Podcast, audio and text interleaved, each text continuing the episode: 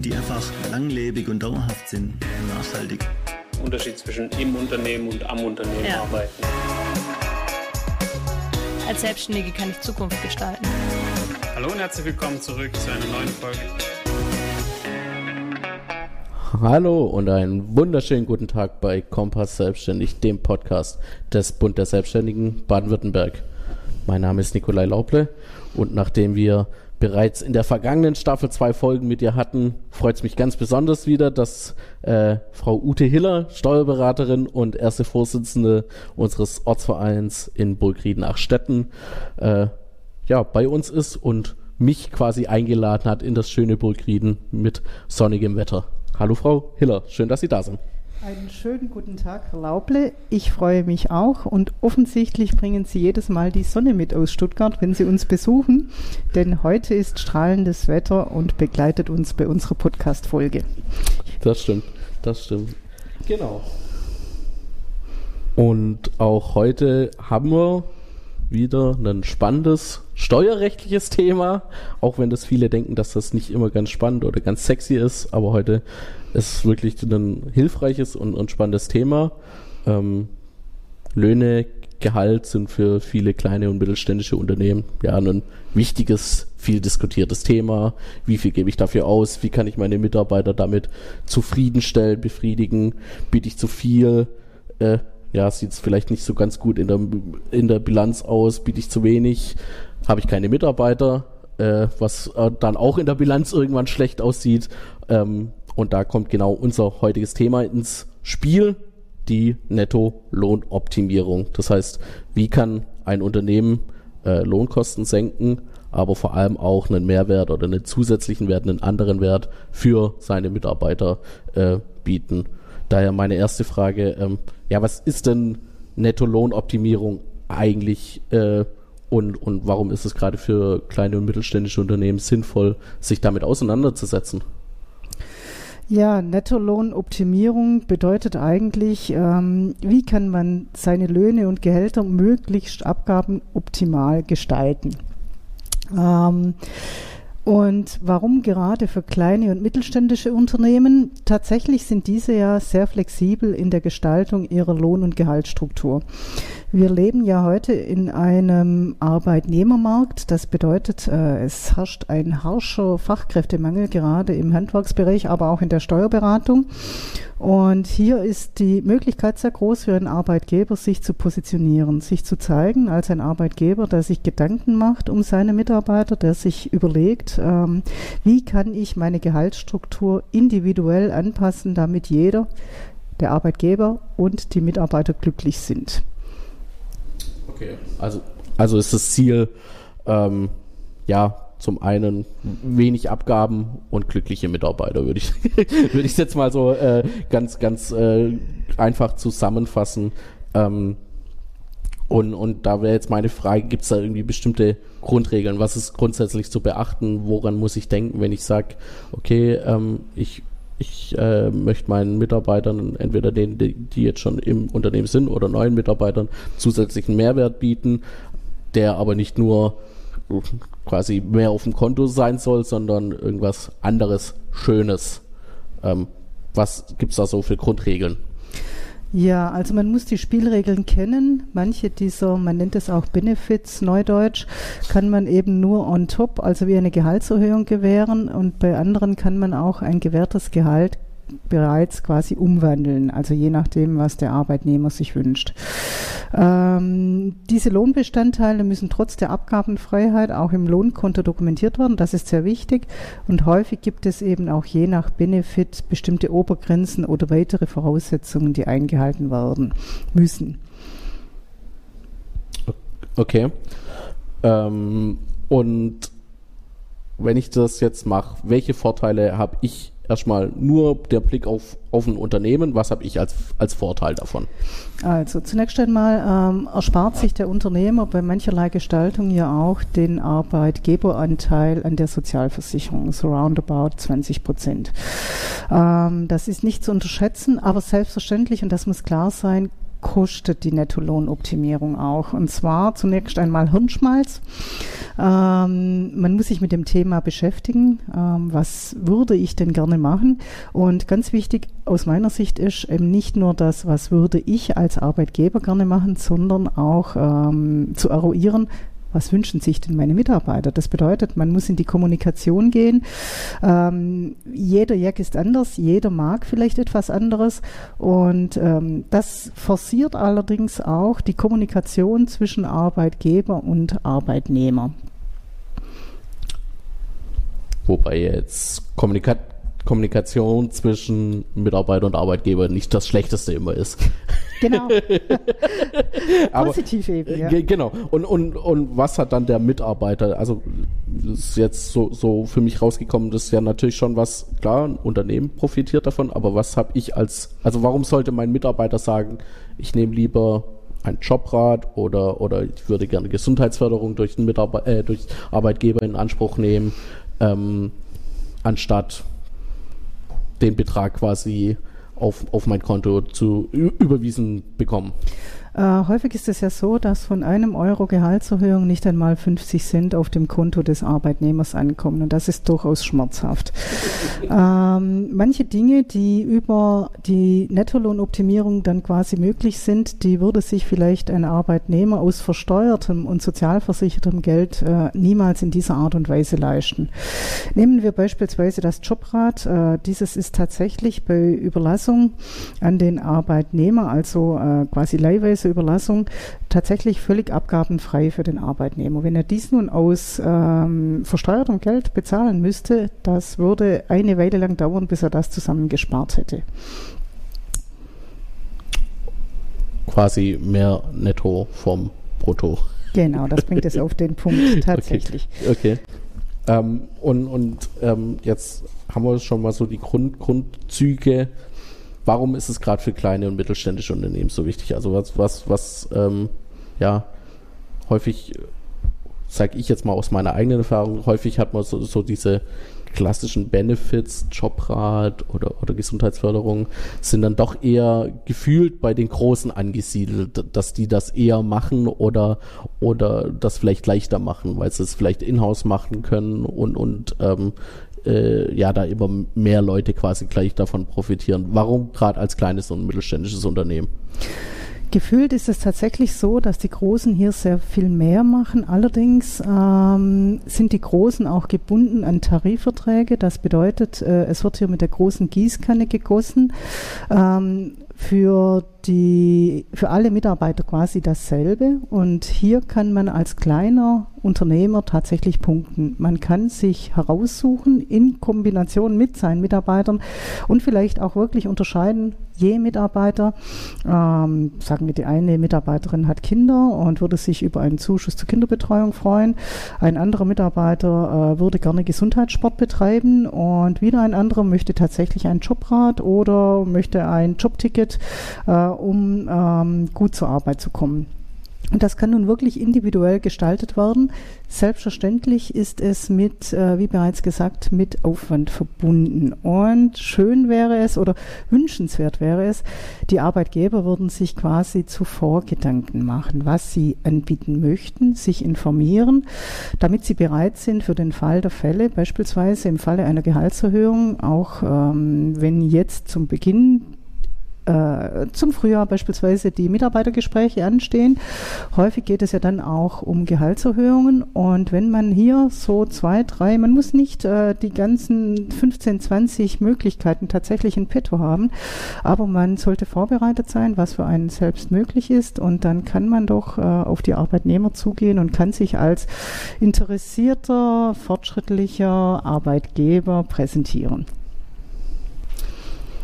Also auch eine Möglichkeit der Mitarbeiterbindung oder Mit Mitarbeiter, Sicherheit, genau. Mitarbeitergewinnung, sich, sich herausstechen aus der, aus der aus der Masse, tatsächlich. Es ist beispielsweise so, also unter anderem kann man auch sagen, gehört auch die betriebliche Altersversorgung ähm, in dieses große Feld. Und äh, ich bin mir jetzt nicht ganz sicher, auf LinkedIn habe ich, meine ich, gelesen, dass lediglich ähm, 20 Prozent der Unternehmen bis 50 Mitarbeiter äh, eine betriebliche Altersversorgung quasi im Portfolio haben. Sie bieten es an, aber tatsächlich wird es nicht in Anspruch genommen. Ähm, das ist bei den großen Unternehmen ganz anders und ich glaube, wenn man anders an dieses Thema herangehen würde als Arbeitgeber und es als Chance und nicht als Pflicht verstünde, dann wäre es äh, ein Vorteil für alle Beteiligten. Mhm. Beispielsweise auch ähm, nehmen wir ähm, Unternehmen, die zum Beispiel ähm, eine hohe Teilzeitquote an Beschäftigten haben. Die wären unter Umständen sehr glücklich, wenn ihre Mitarbeiter ihre Arbeitszeit ausweiten würden. Aber häufig ist es beispielsweise so, dass es sich eben finanziell für die Beschäftigten nicht lohnt. Und wenn es sich, wenn man hier äh, andere Lösungen finden würde, dann wäre wahrscheinlich allen geholfen. Also sowohl ähm, altersvorsorgetechnisch für die Mitarbeitenden als auch ähm, arbeitszeittechnisch für die Arbeitgeber. Okay, jetzt haben wir schon einige Formen der Nettolohnoptimierung angesprochen. Da gibt es ja auch im Internet genügend Listen, was äh, beachtet werden muss. Ähm, aber was sind denn so die klassischen Formen? Wir haben jetzt schon das Jobrad, das Jobticket oder die Gesundheitsförderung gehabt. Was gibt es denn da noch? Und, und gibt es da irgendwas, was so, ja, sag ich mal, das, das, das äh, die Allround-Waffe ist? Ähm, ja, tatsächlich, also ich muss sagen, äh, das ganze Thema um die Elektrofahrzeuge hat sich als absoluter Boom erwiesen. Ähm, das wird inzwischen sehr gern in Anspruch genommen, weil eben die, ähm, die, die Förderung von Steuerseite, von Staatsseite sehr, sehr hoch ist. Sehr attraktiv.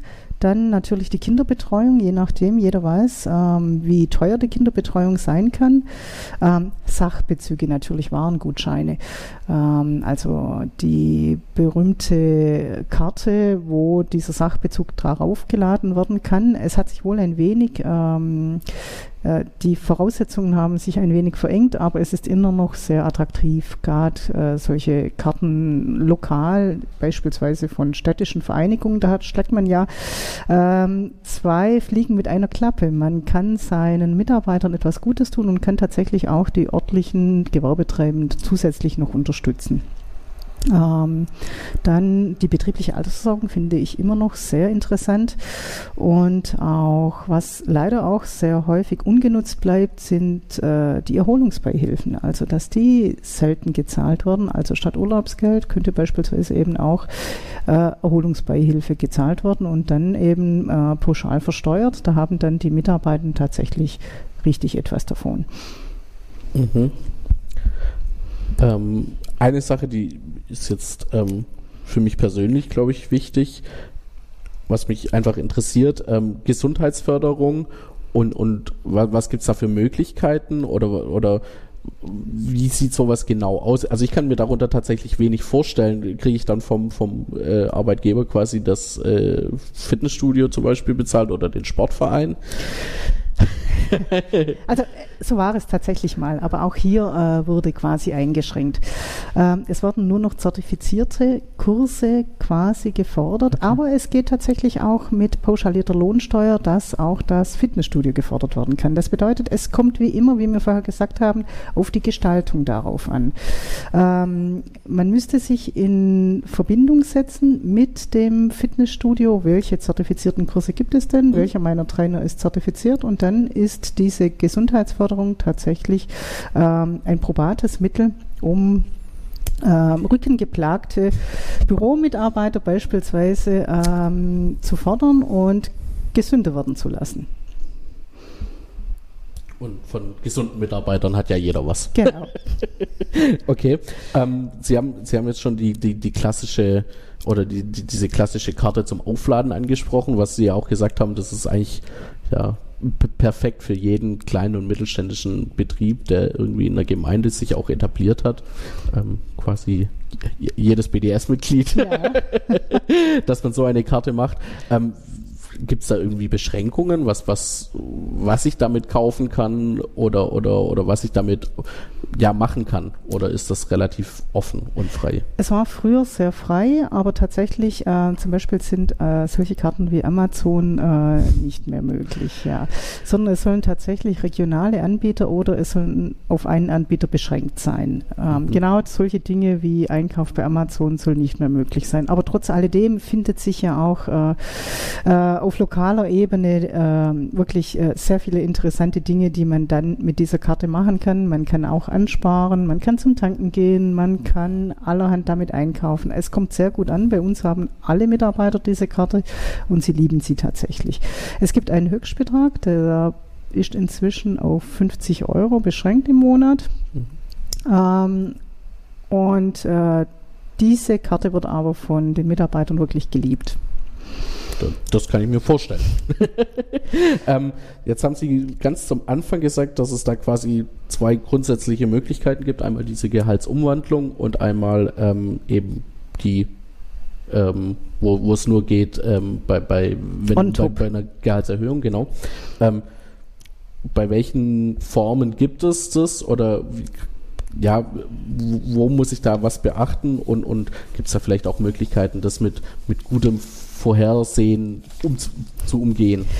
Ja, ja, tatsächlich. Also es, es ist gar kein Umgehen, sondern es handelt sich quasi um gute Planung. Ähm, wenn man genau weiß, äh, die äh, Gehaltsgespräche stehen an und ähm, man könnte sich überlegen, dass man zum Beispiel, ähm, genau, man weiß, dass äh, die Kinder der Mitarbeiterin nun äh, in den Kindergarten kommen und dann könnte man ja tatsächlich anbieten, also anstelle äh, von der anstehenden Gehaltserhöhung würden wir die Kinderbetreuung übernehmen. Da hat dann tatsächlich die Mitarbeiterin sehr viel mehr davon und auch das Unternehmen.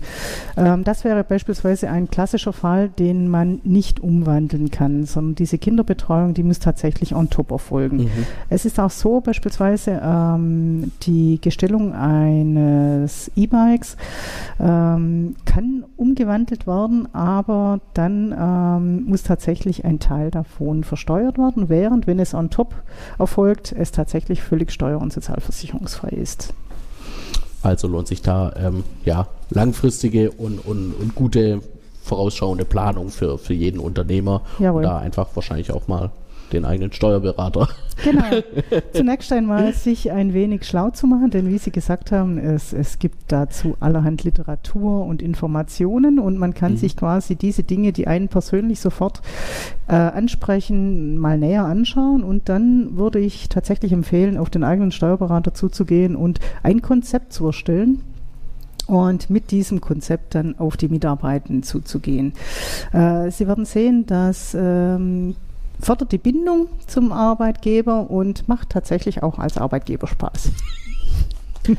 Was ja auch ganz schön ist. Ja. Ähm, wenn, wenn, wenn jetzt so der Fall eintritt, äh, ein Handwerker oder ein, ein kleiner Einzelhändler kommt auf Sie zu, sagt, ähm, er weiß, da gibt es irgendwie die Möglichkeit der Nettolohnoptimierung, er würde das gerne mal äh, ja, diskutieren, in Betracht ziehen. Gibt es da irgendwie ähm, Formen oder, oder Möglichkeiten, das einfach und schnell umzusetzen? Und, und, und welche empfehlen Sie da vor allem auch? Ähm, also tatsächlich, ähm, es funktioniert relativ barrierefrei, ähm, wenn die Bereitschaft dazu vorhanden ist. Ich empfehle häufig, dass man eine kleine Veranstaltung mit den Mitarbeitern zunächst gemeinsam macht, so einen kleinen Überblick. Zuvor muss sich natürlich der Steuerberater und der Mandant abstimmen, was er denn gerne möchte. Nicht, dass äh, dann quasi Dinge herauskommen, die er nicht auf seiner Agenda hatte. Und dann wird es vorgestellt und dann kann man Einzelgespräche noch führen mit den einzelnen Arbeitnehmern und dann wird das relativ zeitnah in der Buchführung oder in der Lohnbuchführung umgesetzt. Okay. Und welche Formen gibt es, wie gesagt, so klassische Formen, die, die, die immer vorkommen? Also tatsächlich im Moment ist also die betriebliche Altersvorsorge ist ja ohnehin Pflicht. Ja. Also ähm, das muss sich ja jeder Arbeitgeber ähm, auch bewusst sein, dass er verpflichtet ist, die betriebliche Altersversorgung anzubieten. Und ähm, es ist natürlich immer die Frage, wie biete ich es an, damit mein Gegenüber da äh, vielleicht auch äh, Lust hat, darauf einzusteigen. Und ähm, das ist die eine Frage. Und also betriebliche Altersversorgung wäre jetzt sowas, das eigentlich ähm, empfehlenswert wäre, auch in der demografischen Entwicklung unseres Staats. Und tatsächlich im Moment ist äh, die Karte sehr on top und tatsächlich das E-Bike, das wird sehr, sehr gerne genommen. Genau. Okay, dann ähm, wenn ich das so mir anschaue, dann ähm, sehe ich da Potenzial quasi sowohl für Unternehmer als auch für Mitarbeiter enorm zu profitieren, ähm, Spaß zu haben, miteinander ins Gespräch zu kommen und, und da gute Möglichkeiten zu finden, dass quasi jeder glücklich ist. Und das ist ja immer ja, das hilft ja gerade den kleinen und mittelständischen Unternehmen. Wenn, wenn Unternehmer und Mitarbeiter glücklich sind, dann funktioniert das Unternehmen auch besser. Genau so ist es, jawohl. Also nicht nur Obstkorb, wobei der Obstkorb und die Getränke selbstverständlich auch schön sind, die man übrigens ähm, tatsächlich abgabenfrei zur Verfügung stellen kann. Ähm, aber dann noch ein wenig mehr obendrauf, das macht alle doch glücklich und zufrieden. Tja, dann würde ich sagen, sind wir mit dem Thema durch. Ich hoffe, ähm, ja, ihr, ihr, habt einen kleinen Input bekommen, könnt das vielleicht auch in eurem Betrieb umsetzen. Ähm, sprecht mit eurem Steuerberater, informiert euch, welche Formen es gibt, sprecht mit euren Mitarbeitern vor allem, was, was die sich vorstellen, was, was die sich wünschen und dann ähm, ja, schaut, dass ihr glückliche Mitarbeiter und glückliche Unternehmer werdet. Liebe Frau Hiller, ähm, ja, vielen Dank für den kurzen Überblick über die Nettolohnoptimierung, ähm, wobei ich immer noch sage, ähm, man könnte da mal ein schöneres Wort finden. es klingt einfach nicht, äh, ja, spannend und interessant. Mitarbeiter glücklich machen. Sowas in dieser Art. Genau, genau. Ja, vielen Dank ähm, und ich freue mich, wenn wir uns das nächste Mal wieder hören. Freue mich ebenfalls. Herzlichen Dank. Es freut mich immer, dass ich unsere interessanten Themen hier vorstellen darf ähm, und ich ein offenes Ohr dafür finde. Vielen Dank. Genau. Wenn ihr äh, immer direkt informiert sein wollt, wann eine neue Folge kommt, folgt uns auf äh, Spotify, Apple Music oder der Podcast-App eurer Wahl. Äh, hinterlasst uns eine Rezension, meldet euch mit Themen oder Gästenwünschen gerne auch per Mail. Ähm, da sind wir immer sehr dankbar. Ansonsten folgt uns bei den äh, auf unseren Kanälen in den sozialen Medien, auf Instagram, Facebook, LinkedIn. Da bekommt ihr auch immer die neuesten Infos für Selbstständige in Baden-Württemberg. Dann bleibt mir jetzt nur noch zu sagen, ich wünsche euch eine gute, erfolgreiche Woche und ich freue mich, wenn wir uns in zwei Wochen wieder hören, hier bei Kompass Selbstständig. Bis dahin, tschüss.